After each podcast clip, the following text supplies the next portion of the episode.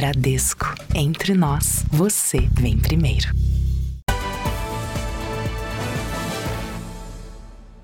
Boa noite. Boa noite.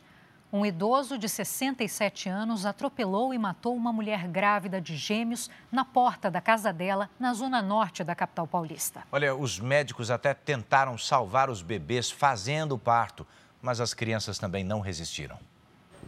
Na rua onde o atropelamento aconteceu, os moradores estão em choque. Ela estava saindo para a casa da mãe dela, porque ela mora, a mãe dela mora na rua ao lado. Uhum. Ana Raquel de Lima tinha 28 anos e estava grávida de seis meses.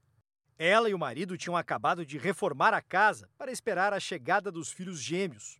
Foi na frente da residência que o carro dirigido por um idoso de 67 anos atropelou a jovem. Melhor momento da vida dela. O mais alegre da vida dela, eu acho. O carro descia pela rua, que é uma ladeira, e segundo testemunhas, neste ponto aqui, de repente, subiu no meio-fio. Primeiro, arrancou a árvore que fica em frente a esta casa. A Ana Raquel estava aqui. Tinha acabado de sair pelo portão quando foi atingida pelo veículo. A vítima foi arremessada e o carro só parou quando bateu em um portão do outro lado da rua. Este vizinho, que tentou socorrer a jovem, se emociona. Peguei, coloquei no meu colo e fiquei conversando com ela enquanto ela estava com consciência, né? esperando o resgate chegar. Né? A mãozinha dela já caiu, aí eu desesperei, fiz uma massagem, né?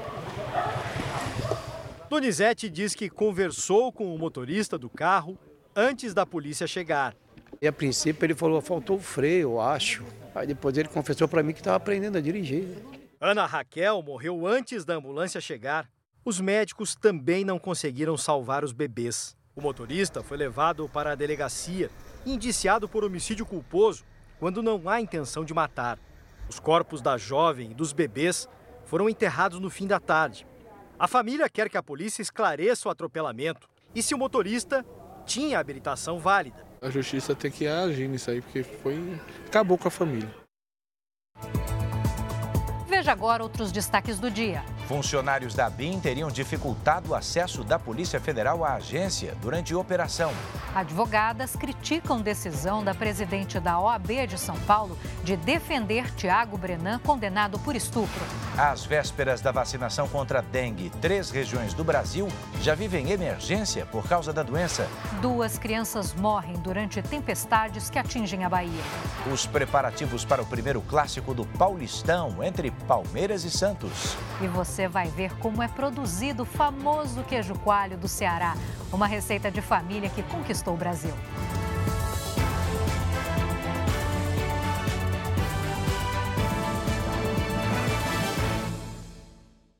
Oferecimento Bradesco. Crédito com até 90 dias para começar a pagar.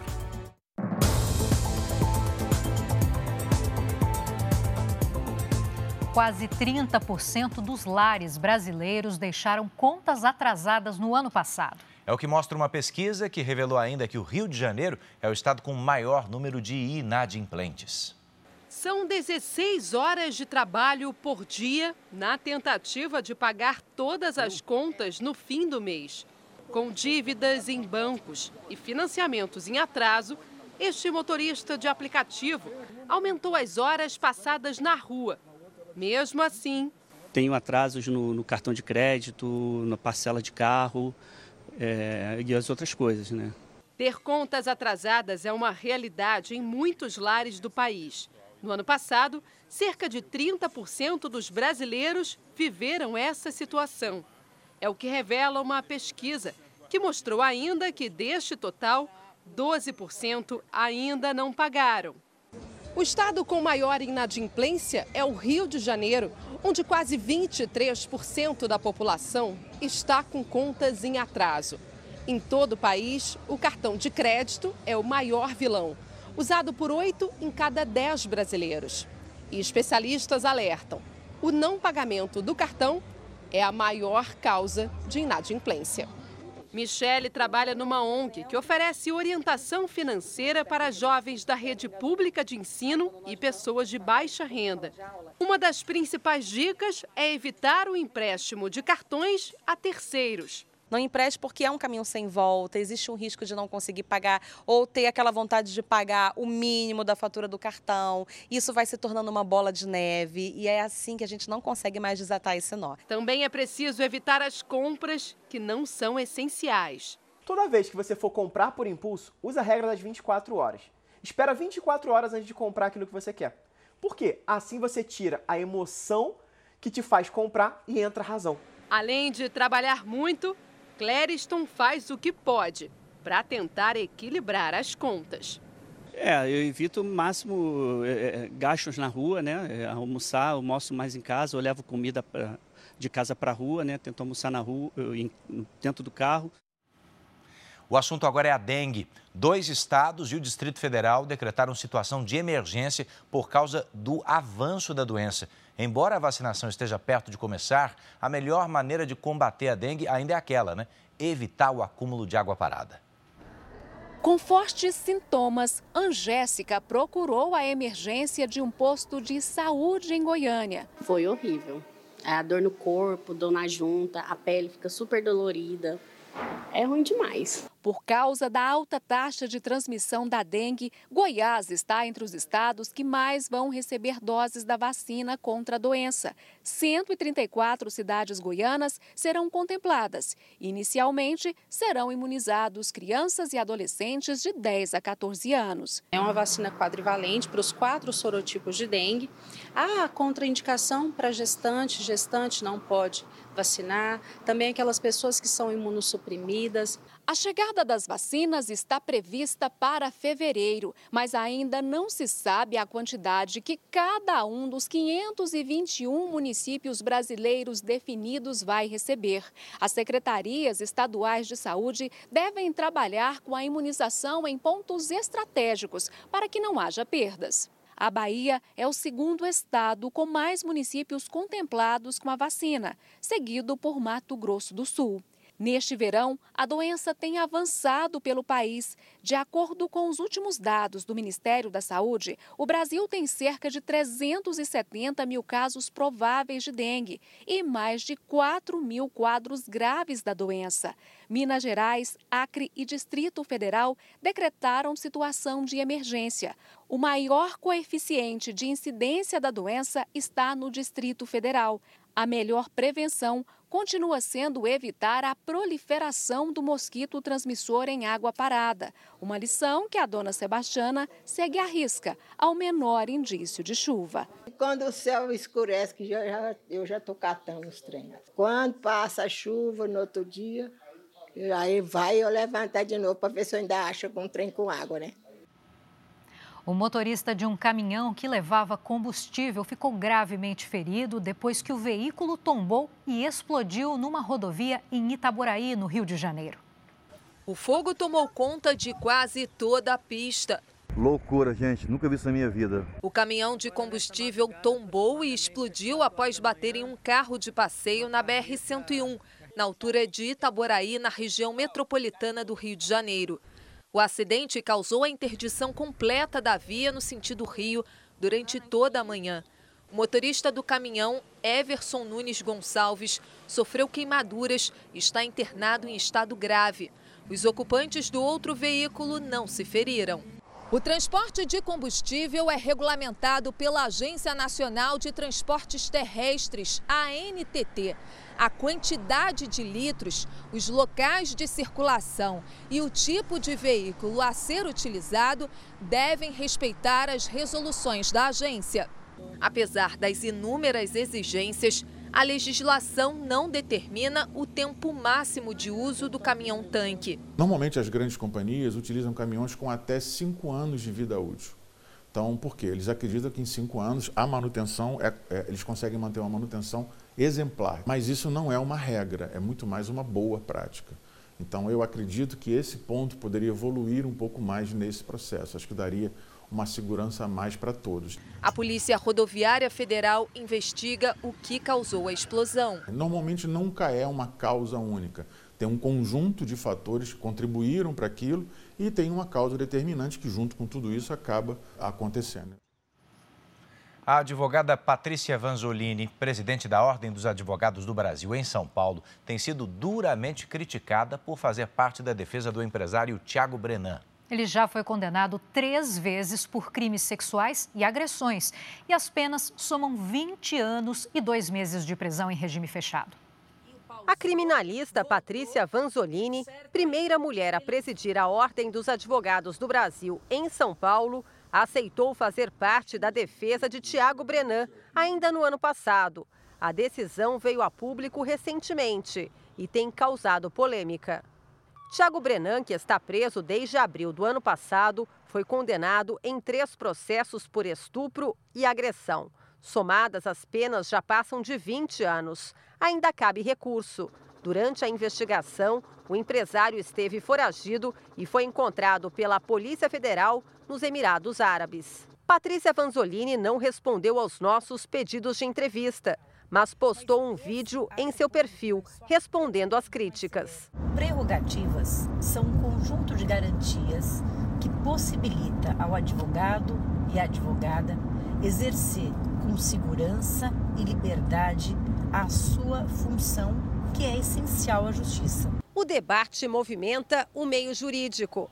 Há uma discussão ética sobre advogadas defenderem réus acusados de crimes como estupro, agressão e feminicídio. Uma estratégia que poderia influenciar a decisão do júri popular. O juiz, né, ele é independente, imparcial e no olhar dele tanto faz né, o gênero do operador do direito. Mas do outro lado, né, nós que atuamos à distância, né, percebemos que existe no inconsciente, né, principalmente popular, de o fato ser uma mulher advogando né, a favor de um acusado de crime praticado contra outra mulher pode eventualmente mudar o olhar da justiça.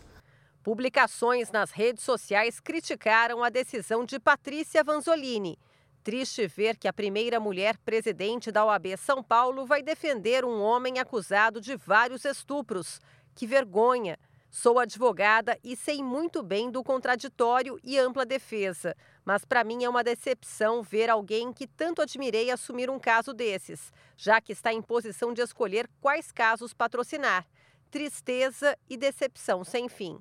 Outras apoiaram o exercício da profissão em conformidade com a lei. A repercussão é ainda maior porque a presidente da OAB São Paulo foi eleita como defensora das causas femininas. Sem dúvida, há uma enorme decepção por parte, sobretudo, das advogadas, eh, das mulheres que votaram e votaram na esperança de terem um, um presidente da ordem do sexo feminino e que pudesse levar a causa das mulheres. Há um, uma ressaca moral no, nas mulheres advogadas que hoje se veem enganadas ou se veem ludibriadas. Em nota, a Ordem dos Advogados do Brasil afirma que a prioridade da OAB é defender as prerrogativas das advogadas e advogados, independentemente dos clientes que eles representem. E que em um Estado democrático de direito, até o pior dos acusados deve ter direito a uma defesa qualificada. A OAB de São Paulo também se manifestou e declarou que respeita o direito dos advogados de escolher as causas nas quais trabalham, sem sofrer qualquer tipo de ataque por isso. Todos temos direito à defesa e nós, advogados, vivemos de defender as pessoas. Mas existe uma restrição de caráter ético, de caráter moral e do bom senso. Não pode a presidente da Ordem dos Advogados de São Paulo assumir uma defesa de um caso tão polêmico e tão escandaloso. O Ministério da Justiça vai comprar novos scanners corporais que vão ser doados pelo governo federal aos presídios estaduais. Olha, esse equipamento é capaz de identificar se alguém pretende entrar na penitenciária com, com objetos proibidos. O objetivo é aumentar a segurança e acabar com as revistas íntimas. A tecnologia que nos últimos anos foi privilégio das penitenciárias federais e de alguns presídios dos estados vai chegar a novas unidades prisionais. De acordo com a Secretaria Nacional de Políticas Penais, dos quase 1.400 presídios do país, menos de 47% têm scanners corporais. Para aumentar a segurança, o Ministério da Justiça vai doar para os estados mais 119 equipamentos. A tecnologia é extremamente precisa na detecção de celulares, armas, drogas e dinheiro. Eu estou aqui dentro da Penitenciária Federal em Brasília, que é um dos cinco presídios federais que já contam com esse tipo de scanner e que agora vai chegar também nas prisões estaduais de todo o país. E um dos principais objetivos desse equipamento é justamente acabar com aquelas revistas íntimas que são consideradas vexatórias. Eu vou mostrar para vocês como é que funciona esse equipamento. Olha só. A pessoa entra aqui na esteira, o equipamento faz a leitura e checa se a pessoa não tem nada escondido. E aí é autorizada, então, a entrada na penitenciária. Lembra até aqueles raios-x de aeroporto.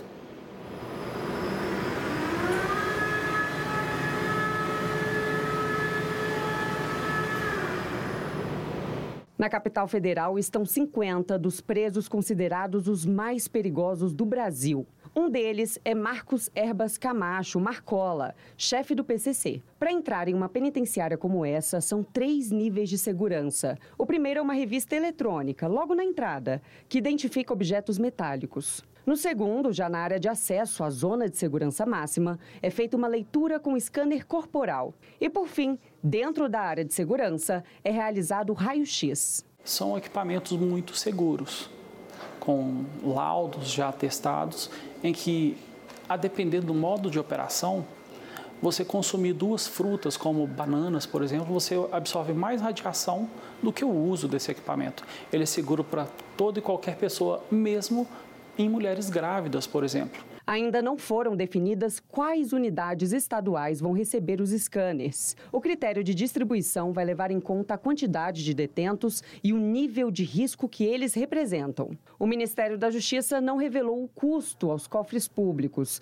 mas o preço de cada equipamento gira em torno de 220 mil reais. A compra acontece no momento em que o Supremo Tribunal Federal avalia a legalidade das revistas íntimas. O julgamento deve ser retomado no mês que vem. Duas crianças morreram por causa da, da, forte chuva que castiga a Bahia.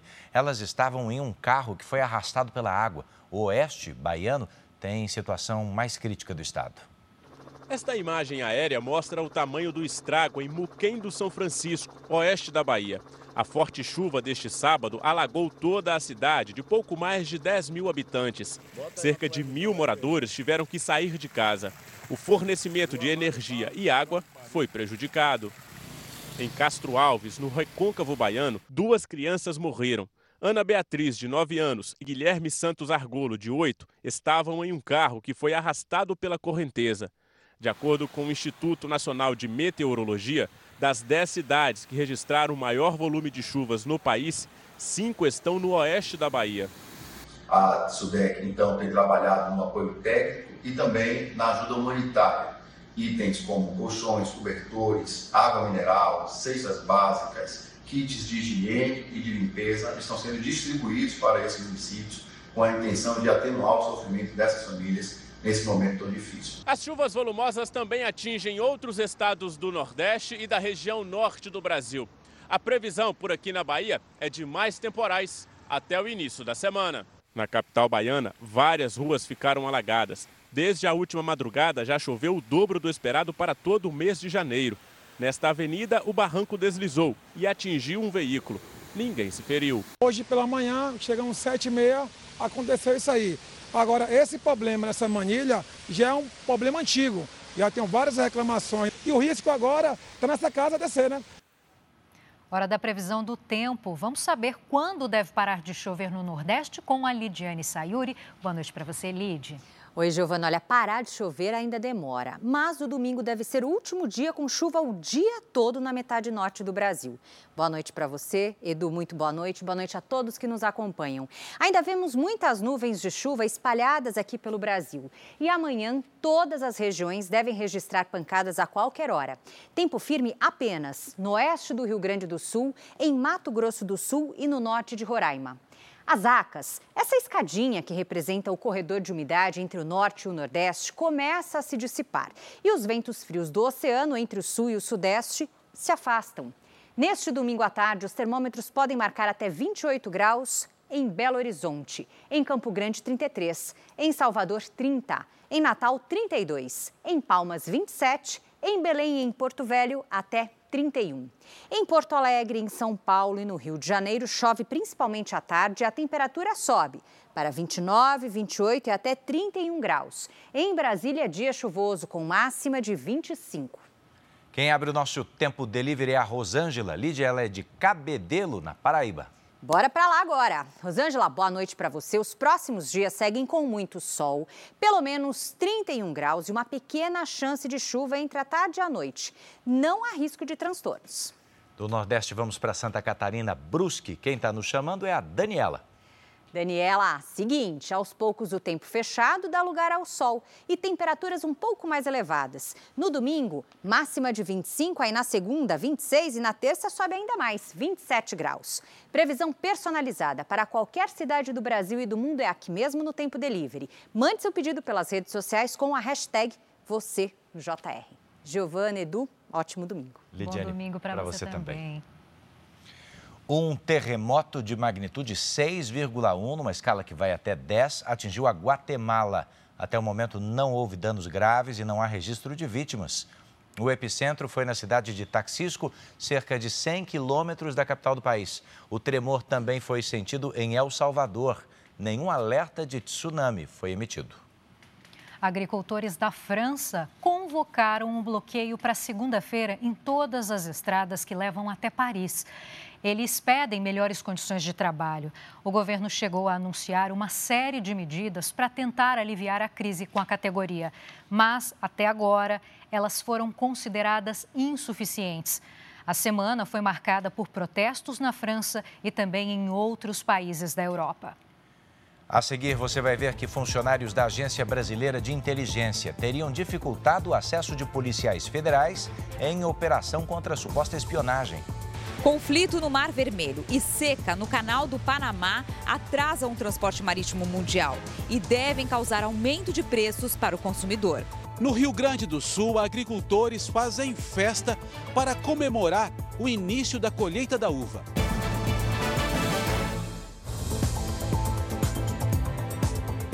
Em meio à guerra contra os terroristas do Hamas, israelenses em todo o mundo prestaram homenagens às vítimas do Holocausto. Os atos marcaram o Dia Internacional em memória do genocídio de milhões de judeus durante a Segunda Guerra Mundial.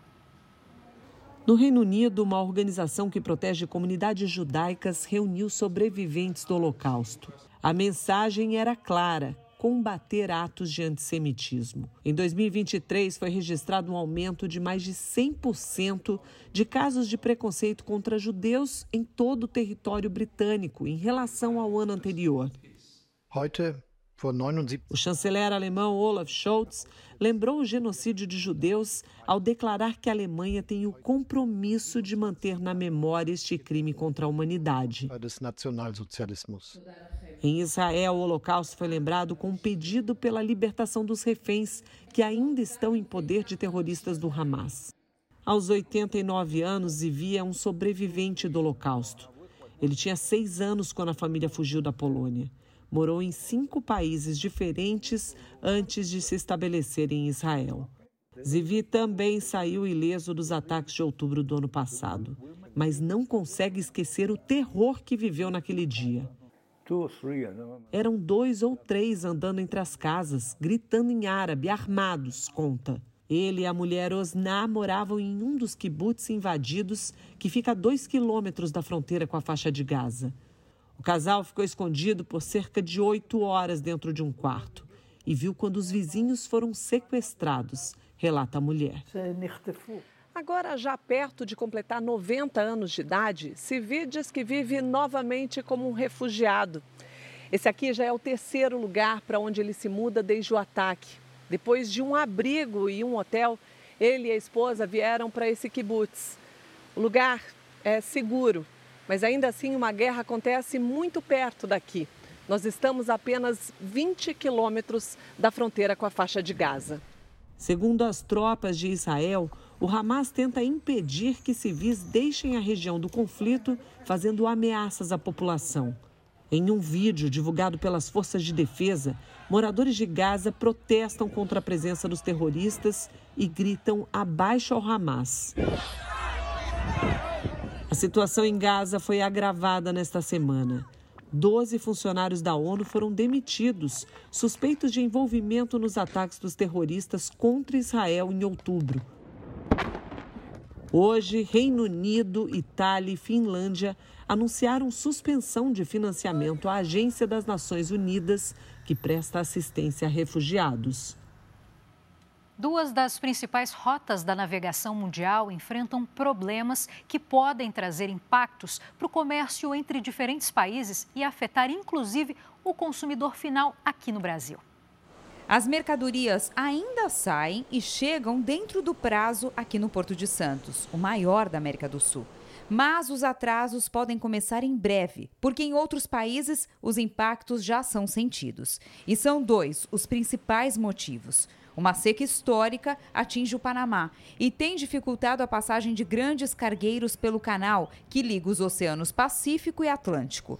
O segundo problema está no Oriente Médio, no Mar Vermelho, principal ligação do Oceano Índico e o Mar Mediterrâneo.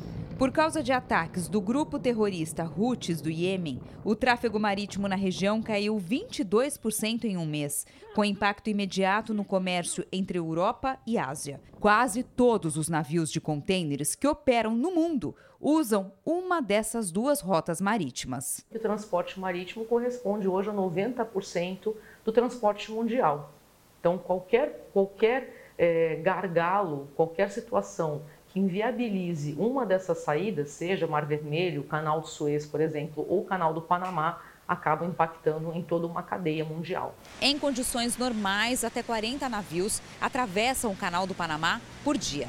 Atualmente, são cerca de 30 e as autoridades preveem que em fevereiro esse número caia para 18 menos da metade da capacidade total. Para desviar desses problemas, as empresas de navegação procuram trajetos alternativos. Para evitar o canal de Suez, no Mar Vermelho, muitas embarcações dão a volta no continente africano. E, para evitar o canal do Panamá, empresas já optam por transporte terrestre.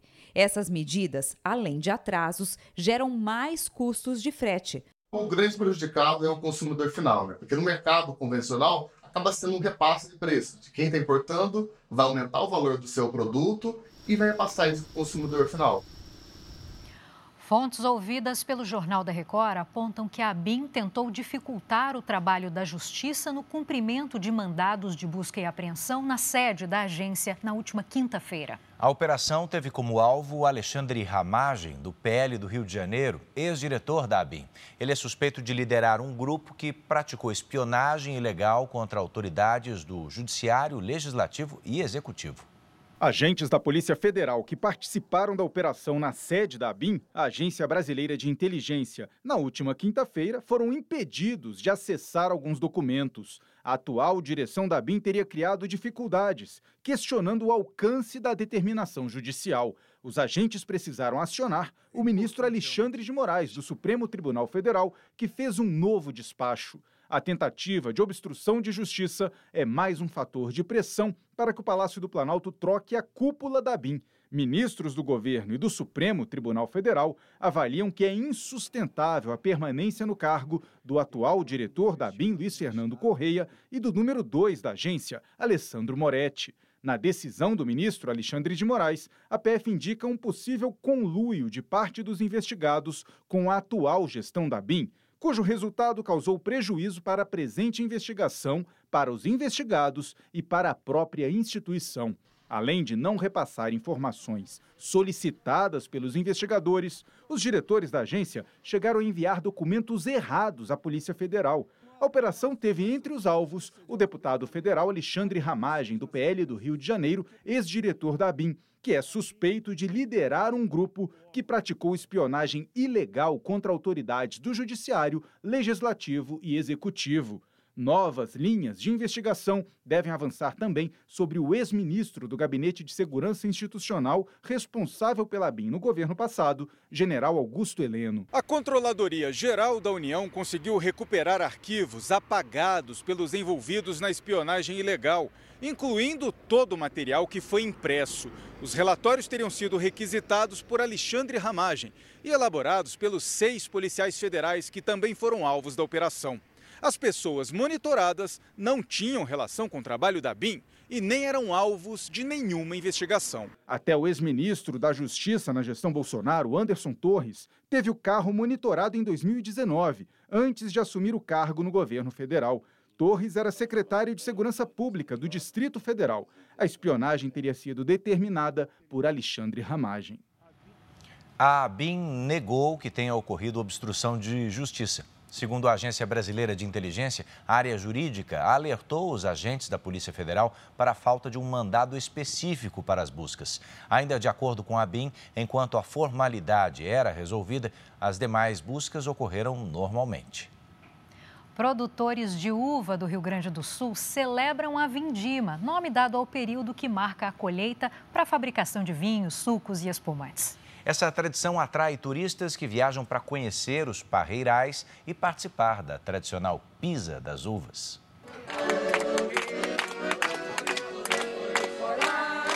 Toda essa cantoria tem motivo. Em janeiro, as cidades gaúchas produtoras de uva realizam a festa da vindima, que marca o início da nova colheita. A vindima acaba se tornando uma festa, uma festa que já acontecia nos vinhedos e começou a ser divulgada e que hoje as pessoas são convidadas a participar da vindima. O Rio Grande do Sul é o maior produtor de uvas do país. 15 mil famílias cultivam a fruta em 47 mil hectares. Destas terras saem cerca de 80% de toda a produção nacional. São parreirais a perder de vista que nesta época do ano estão cheios de cachos de uvas prontas para a colheita. Em geral, quando se tem menos produção, a qualidade ela tende a ser uh, maior. Claro que os eventos climáticos eles sempre nos uh, forçam, né, a realizar um manejo mais intenso nos vinhedos. Seu Roberto, de 70 anos, é a quarta geração da família Cainelli. Assim como o bisavô, que veio da Itália, ele e os filhos mantêm na vinícola familiar em Bento Gonçalves a tradição de comemorar uma nova safra. Os primeiros imigrantes que vieram era assim, pisando a uva com dificuldade, né? O visitante é convidado a participar de todo o processo que dá origem a sucos, vinhos e espumantes da Serra Gaúcha. Aqui o turista recebe o chapéu de palha, o cesto e vem para o parreiral. É aqui ó, que a gente pode colher a uva direto do pé e degustar aqui na sombra. É uma forma de ajudar a contar a história dos imigrantes italianos que chegaram na região. Em meio aos parreirais, um piquenique recheado de opções para os visitantes. Tá lindo demais, nunca vi uma coisa assim, maravilhoso. É divertido, acaba se divertindo também, né? Sim, com estresse, tira o estresse da gente e tudo. Para finalizar, o momento mais tradicional e esperado da vindima, a pisa da uva. É assim que o suco e o vinho eram feitos no passado um processo totalmente artesanal. Toda a vida, assim, para mostrar para eles como que era antigamente, né? É. A elaboração de vinho. Claro que hoje não é mais assim, né? Mas é para recordar o passado, né? E veja a seguir os gols da rodada deste sábado do Paulistão. Moradores de casas e condomínios aumentam investimentos em equipamentos de segurança. O crescimento foi de 19% no ano passado. Uma receita artesanal como queijo coalho tem mudado a vida de pequenos produtores do interior do Ceará.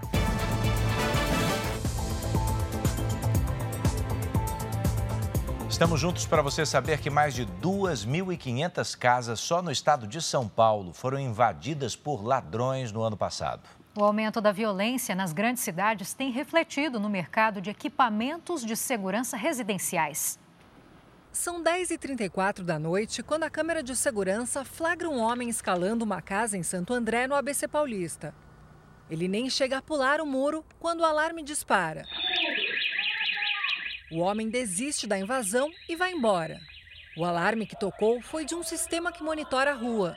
Tudo foi desenvolvido pelo Ronaldo e custou 4 mil reais entre a instalação das sirenes, dos alarmes e o desenvolvimento do aplicativo. 42 famílias aderiram ao sistema de segurança.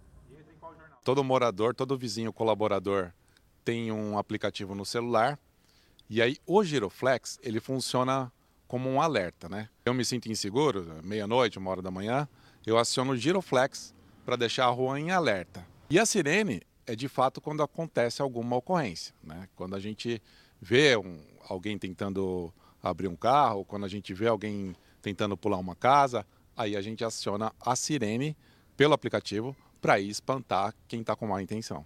Este prédio tem 170 apartamentos e fica na região central da capital, próximo da Cracolândia. Aqui vivem cerca de 480 moradores. Por medo da violência, de um ano e meio para cá, o condomínio investiu mais de 100 mil reais em equipamentos de segurança.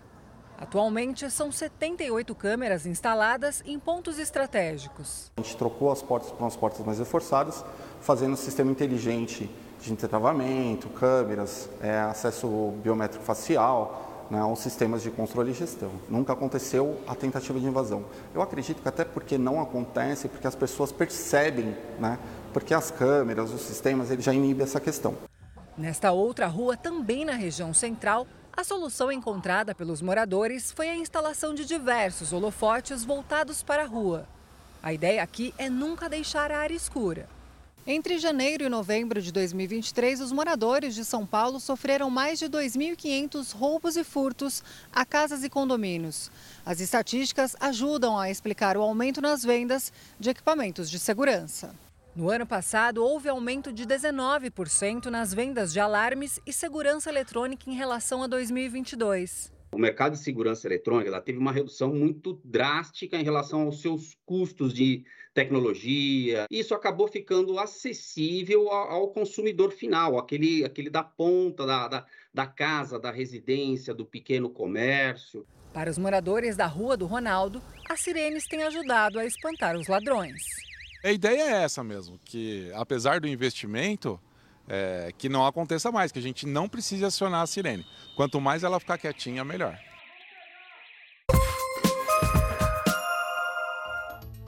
Usuários de drogas arrombaram uma loja na região da Cracolândia, em São Paulo, para furtar produtos eletrônicos. As imagens mostram alguns dos objetos retirados espalhados pela rua. O dono do estabelecimento disse que o prejuízo chega a 300 mil reais. Duas pessoas ficaram feridas na batida de um carro no Rodoanel, em Carapicuíba, Grande São Paulo. O veículo atingiu a mureta de proteção da via. A motorista foi resgatada de helicóptero com lesões graves. Um adolescente que estava com ela teve ferimentos leves. Cinco famílias estão isoladas em uma área rural por causa da queda de uma ponte em Campos dos Goitacazes, no Rio de Janeiro. Com a alta do rio que corta a região, o problema se tornou ainda maior. O Corpo de Bombeiros deve prestar apoio aos moradores. A Prefeitura disse que a ponte será reconstruída até a próxima sexta-feira. A morte de um cão por leishmaniose na capital paulista deixou autoridades sanitárias em alerta. A transmissão da doença pode ter ocorrido em área urbana, o que é muito raro. O Apolo chegou ainda filhote, 12 anos atrás. Apesar da idade, era saudável e muito esperto até meados do ano passado quando começaram a aparecer os primeiros sintomas. Ele começou a ficar muito fraco, emagrecer muito também. E ele comia, comia, comia ração, comia tudo e só emagrecia. Segundo o veterinário que fez parte da equipe que atendeu Apolo, existem outros indícios de leishmaniose. A gente pode ver lesões na pele, pode ter queda de pelo, né? Às vezes a gente vê algumas bolinhas espalhadas pelo corpo. A leishmaniose é uma infecção causada após a picada do mosquito palha, comum em áreas rurais e litorâneas. Os registros de infecção em áreas urbanas normalmente ocorrem quando o animal esteve com tutor fora do perímetro urbano, a Carla não sabe dizer onde o Apolo pode ter sido picado e ficou surpresa quando o teste para leishmaniose deu positivo. Ele foi para a praia? Não. Ele foi para sítio? Não. Ele foi para praça? Não. Durante 12 anos sempre foi um cachorro que ficava no meu apartamento e o máximo que eu fazia era levá-lo para dar uma volta no quarteirão. O Apolo estava internado neste hospital veterinário em São Paulo havia quase 10 dias. O cão da raça Shih Tzu morreu logo depois que o exame de leishmaniose confirmou a infecção. A tutora comprou o remédio para tratar a doença, mas o medicamento não chegou a ser usado. Por nota, a Secretaria Municipal de Saúde informou que o caso está sendo investigado e que todas as medidas sanitárias serão seguidas. Em 2023, foram notificados 38 casos de leishmaniose em cães na cidade de São Paulo. A doença não tem cura e o tratamento requer o uso de medicamentos que custam a partir de 800 reais em média. Eu não quero que outras pessoas sintam a dor que eu senti, poder aí eh, trazer um alerta, já que foi numa área urbana, não só de picar animais, como pessoas. O Pará lidera os casos de escalpelamento no Brasil. O acidente acontece quando os cabelos ficam enroscados em motores. Um estudo inédito da Fundação Amazônia de Amparo a Estudos e Pesquisas traçou o perfil das vítimas. Um acidente e muitos traumas. O barco vinha cheio de gente, eu fui levantar e só tinha duas tábuas para cobrir o eixo do motor. E quando eu levantei, que eu pisei nessas duas tábuas, as tábuas empinaram e eu fui. Meu cabelo embolou. Arlene teve o couro cabeludo arrancado durante uma viagem de barco na região da ilha de Marajó, no Pará. No começo, a relação com o espelho não foi fácil. Quando eu olhei, que eu descobri que eu não tinha nenhum cabelo, tava aquela carecona terrível, eu disse: "Meu Deus, eu tô um monstro. Isso aqui para mim acabou". Na região cercada por rios, o barco é um dos principais meios de transporte, mas nem todos têm condições de navegar com segurança. Estima-se que aproximadamente 40 mil embarcações naveguem de forma clandestina, oferecendo sérios riscos aos passageiros. Um estudo analisou dados de acidentes entre 1964 e 2022 e traçou um perfil das vítimas que acabam perdendo parte do couro cabeludo. Quase todas são mulheres e 67% das vítimas têm entre 2 e 18 anos. Foram 214 casos registrados em 41 municípios do Pará. Desses, 111 acidentes somente na região da ilha de Marajó. A Capitania dos Portos realiza fiscalizações diárias e atua na educação e conscientização, além da instalação da cobertura de eixos de motores. De 2009 a 2022, mais de 5 mil foram instalados em pequenas embarcações. Caso essa embarcação ela esteja em contradição com o regulamento, né, com a Lei de Segurança do Tráfego Aquaviário, a Capitania dos Portos ela pode aplicar uma notificação que vira um auto de infração, né, uma multa, ou até mesmo, dependendo do caso, apreender a embarcação. Em Belém, as vítimas de escalpelamento recebem ajuda médica e psicológica no espaço Acolher, uma casa de apoio onde as pacientes ficam hospedadas até o fim do tratamento. A gente precisa reorganizar esse olhar dela, que ela ficou com uma mutilação, mas a beleza dela tem que ser né, a partir das coisas que ela também acredita nela mesma. Apoio que trouxe força e coragem para Arlene continuar caminhando. A palavra é gratidão, para mim é tudo. Começou a temporada de concursos públicos em todo o país. A expectativa é que cerca de 100 mil vagas sejam disponibilizadas esse ano. Só a Petrobras, por exemplo, está com mais de 6 mil oportunidades de nível técnico abertas. As inscrições vão até o fim do mês.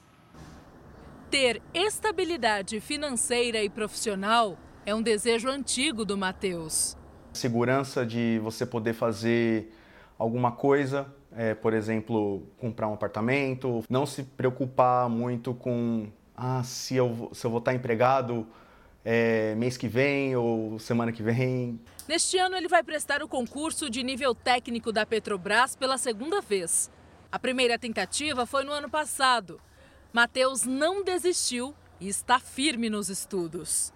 Sei o que eu quero, vou continuar estudando até, até essa porta ser aberta. A estatal está com mais de 6.400 vagas de nível técnico disponíveis. Dessas, 916 são para contratação imediata. O restante para cadastro reserva. O salário mínimo inicial é de quase 6 mil reais e não é preciso ter experiência. As inscrições vão até o dia 31 deste mês. Há vagas nos estados de São Paulo, Rio de Janeiro, Espírito Santo, Minas Gerais, Paraná, Rio Grande do Sul e Pernambuco. As provas vão ser realizadas em 35 cidades, distribuídas por todo o país.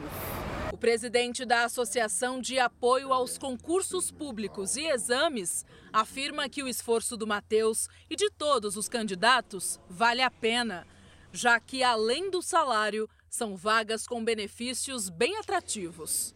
Por exemplo, participação nos lucros e resultados Como a Petrobras é uma empresa listada em bolsa, essa participação pode ser bastante interessante e pode representar um aditivo no salário, na remuneração do servidor público bastante grande. Marco Antônio, que também é professor, diz que a atenção aos detalhes é fundamental na hora da prova e dá dicas de como se preparar para o concurso. Olhar todos os pontos do edital e verificar se ele conseguiu estudar ou passar por aqueles pontos para conseguir aumentar a sua chance de aprovação. E o detalhe está exatamente naquele tema que muita gente deixou de estudar, e aí quem estudou consegue ganhar aquela questão, faz um pontinho a mais e se prepara para a aprovação. A taxa de R$ 62,79 deve ser paga até o dia 21 de fevereiro para que a inscrição seja validada. Doadores de medula óssea e inscritos em programas sociais do governo podem solicitar a isenção da taxa. Três dias depois, depois da greve geral realizada na Argentina, a população ainda sente os impactos da paralisação. Os argentinos estão insatisfeitos com a economia. Também a inflação anual do país passou de 210%, se tornou a mais alta do mundo. Natália vai passar as férias na praia de Pipa, no Brasil. A passagem estava comprada para a última quarta-feira, mas com o cancelamento de centenas de voos por conta da greve geral, a viagem foi adiada para este sábado. Pelo menos a remarcação da passagem não teve custo e também consegui adiar a hospedagem, diz a Argentina. Durante a manhã, este aeroporto em Buenos Aires ficou lotado com os últimos passageiros prejudicados pelos cancelamentos. A paralisação foi contra as reformas econômicas e trabalhistas anunciadas pelo governo de Javier Milei. Entre elas, um pacote de medidas para cortar os gastos públicos, conhecido como Lei Ônibus. O texto deve ser votado no plenário da Câmara na semana que vem. Para facilitar a aprovação, ontem, o ministro da Economia, Luiz Caputo, anunciou a retirada das medidas fiscais que faziam parte do projeto. Entre elas, o aumento de impostos sobre exportações, para tentar equilibrar as contas públicas. Para o economista Fábio Rodrigues, há uma nova crise política no país o governo ainda não disse com clareza como vai substituir essas medidas e o que vai fazer para compensar essa perda de arrecadação, diz. Essa perda de arrecadação. Ele explica que os argentinos já sentem diferença com a retirada dos subsídios para itens de consumo. O que se vê aqui no país é o aumento do preço dos alimentos. O pão, que é um item básico na mesa dos argentinos, subiu 20% agora em janeiro e a expectativa para os próximos meses não é das mais otimistas. O economista diz que a alta nos preços deve continuar até que a economia se estabilize. E não é só no setor de alimentos, mas também de transporte, energia elétrica, remédios e educação. Teremos quatro meses muito complicados e o governo vai saber como será a tolerância social. Maria Helena acredita que haverá um equilíbrio no futuro, mesmo com a inflação em alta. O índice chegou a 211% no acumulado de 12 meses e passou a ser o maior do mundo. Mas a Argentina diz que não sabe se o restante da população terá paciência para esperar que a economia entre nos trilhos. Hoje, o gabinete do presidente argentino Javier Milei confirmou que o ministro da Infraestrutura, Guillermo Ferraro, renunciou por motivos pessoais. Foi um dia após a imprensa argentina dizer que o ministro havia sido demitido por Milei. O governo também anunciou que o ministério ficará subordinado à pasta da economia. Os Estados Unidos ameaçam retomar sanções contra a Venezuela, depois que a justiça do país desqualificou a candidatura à presidência da líder da oposição. A Suprema Corte venezuelana confirmou a perda dos direitos políticos de Maria Corina Machado, principal opositora do ditador Nicolás Maduro. Maria foi eleita nas primárias para enfrentar o atual presidente na disputa eleitoral deste ano.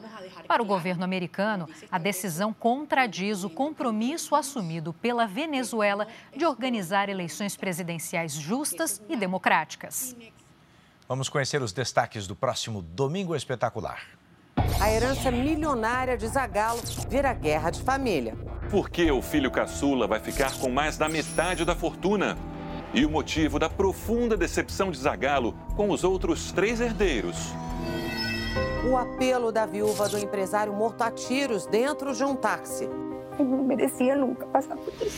O casal estava a caminho de uma das praias mais famosas do país. O carro onde viajavam foi perseguido pela polícia e atingido por 18 disparos. Elas são lindas, atraem milhares de fãs e ganham muito dinheiro. Mas a verdade é que todas essas mulheres não existem. Foram criadas com a ajuda da tecnologia.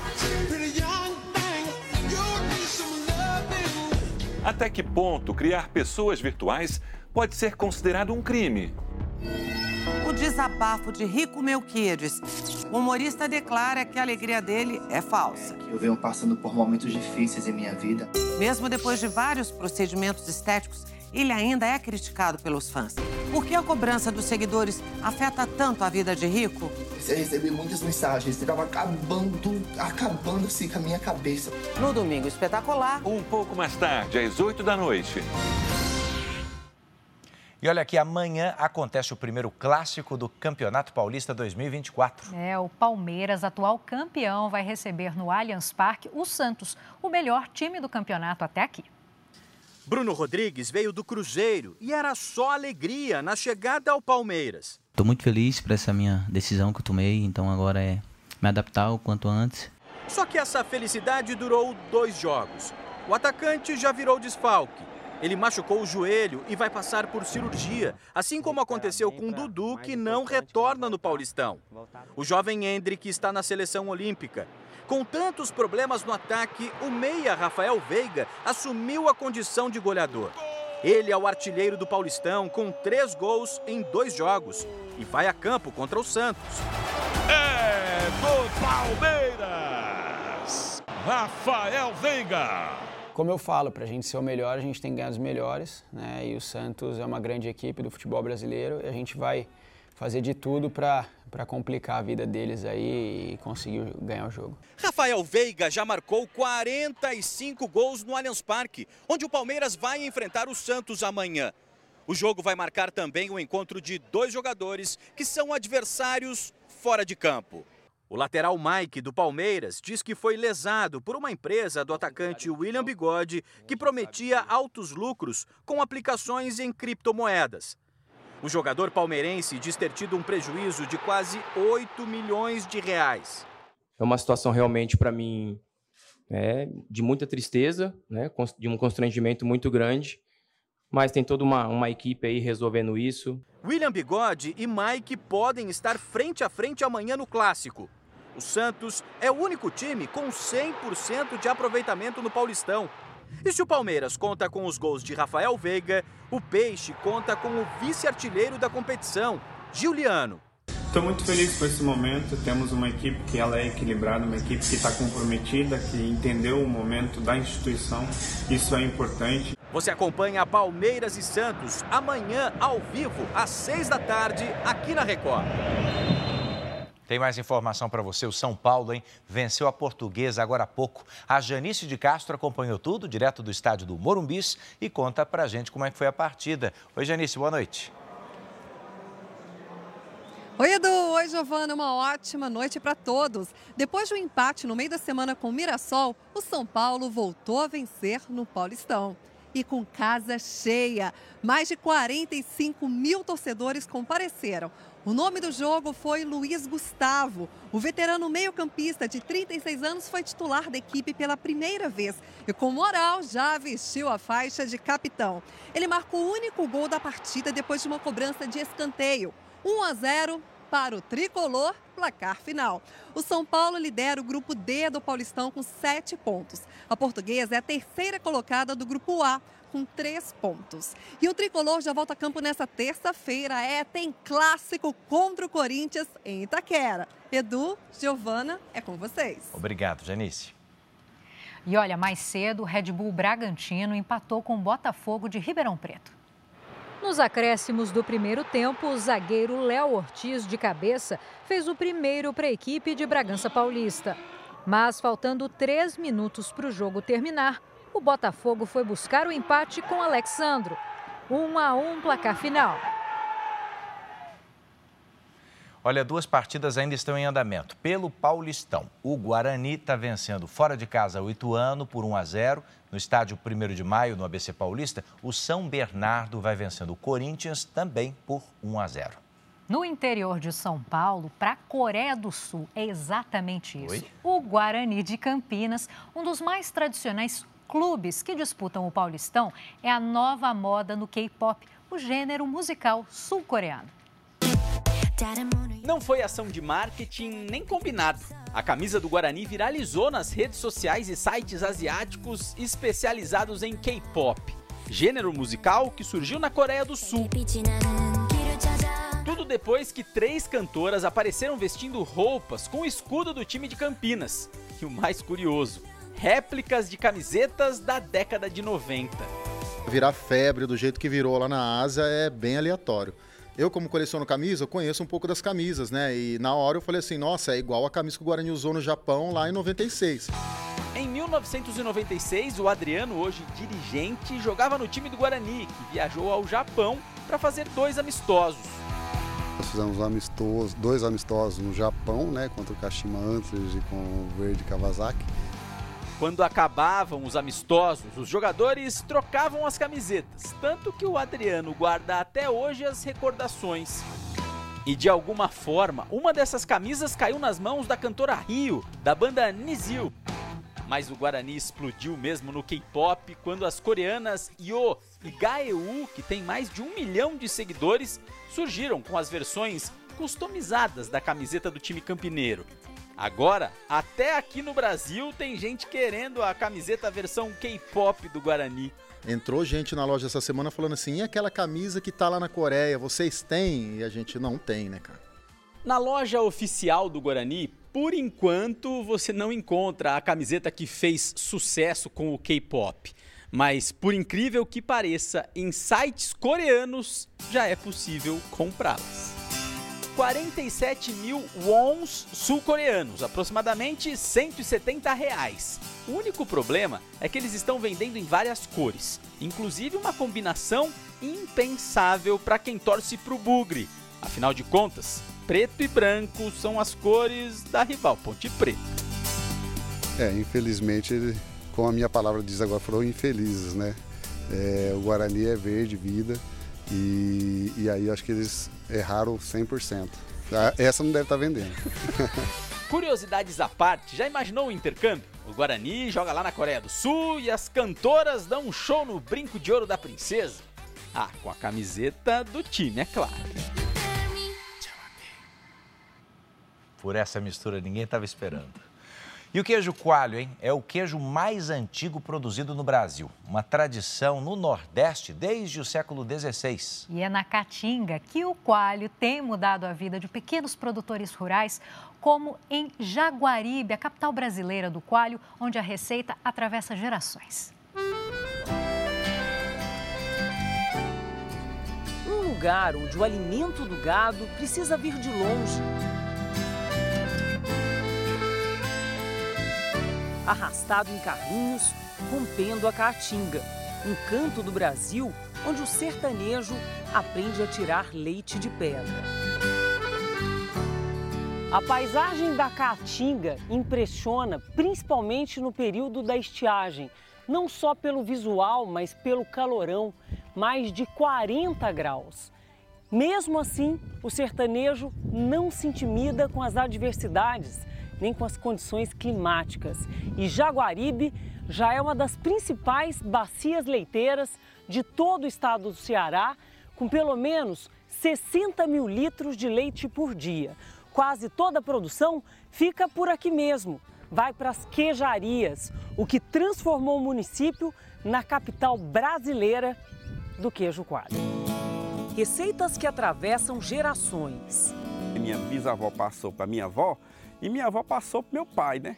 E eles vão fazer queijo. Agora vamos começar esse negócio. Aí botou para mim ter essa obrigação de fazer esse queijo. O leite vinha das vacas da fazenda. No começo, a produção era modesta. 2 quilos de queijo por dia. Mas você passava o dia todo trabalhando. Por quê? Porque a moda, o modo de fazer era muito mais primitivo, artesanalzinho, a prensa. era prensinha de fuso, de madeira. Aos 93 anos, Dona Valdete ainda se recorda do trabalho que dava para fazer cada peça de queijo coalho.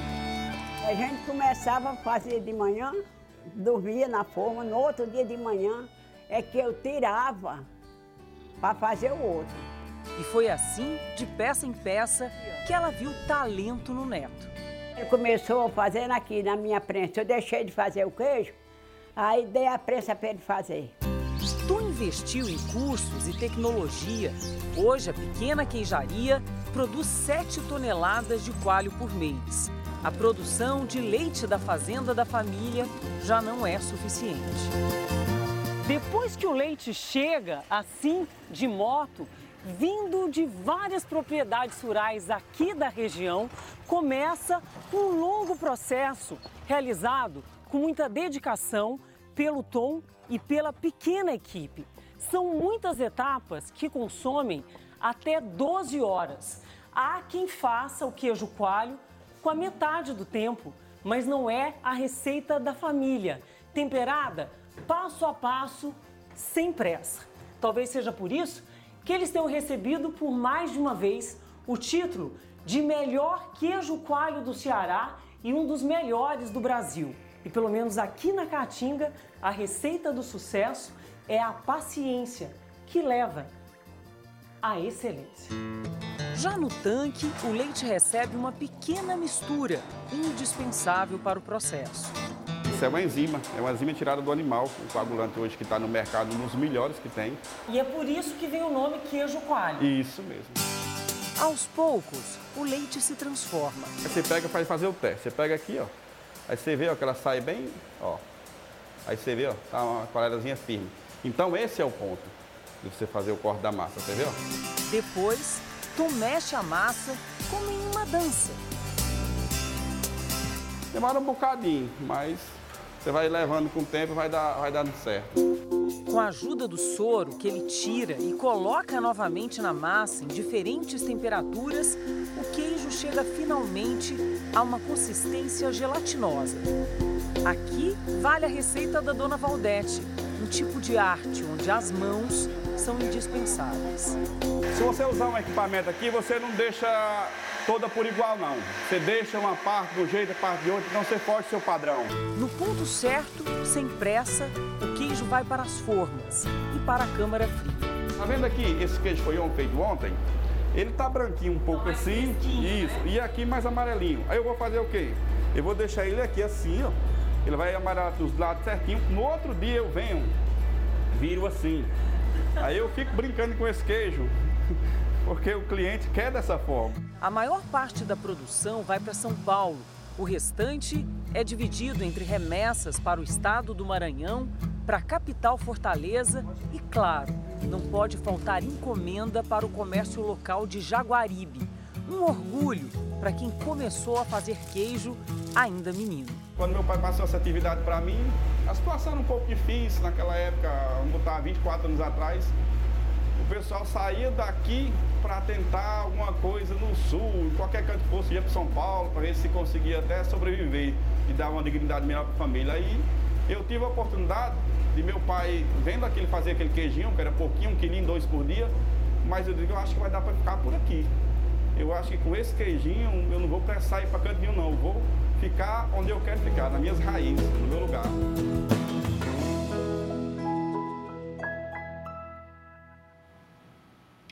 Essa edição do Jornal da Record termina aqui. Você confere agora a segunda parte do Cidade Alerta, edição de sábado, com a Patrulha do Consumidor.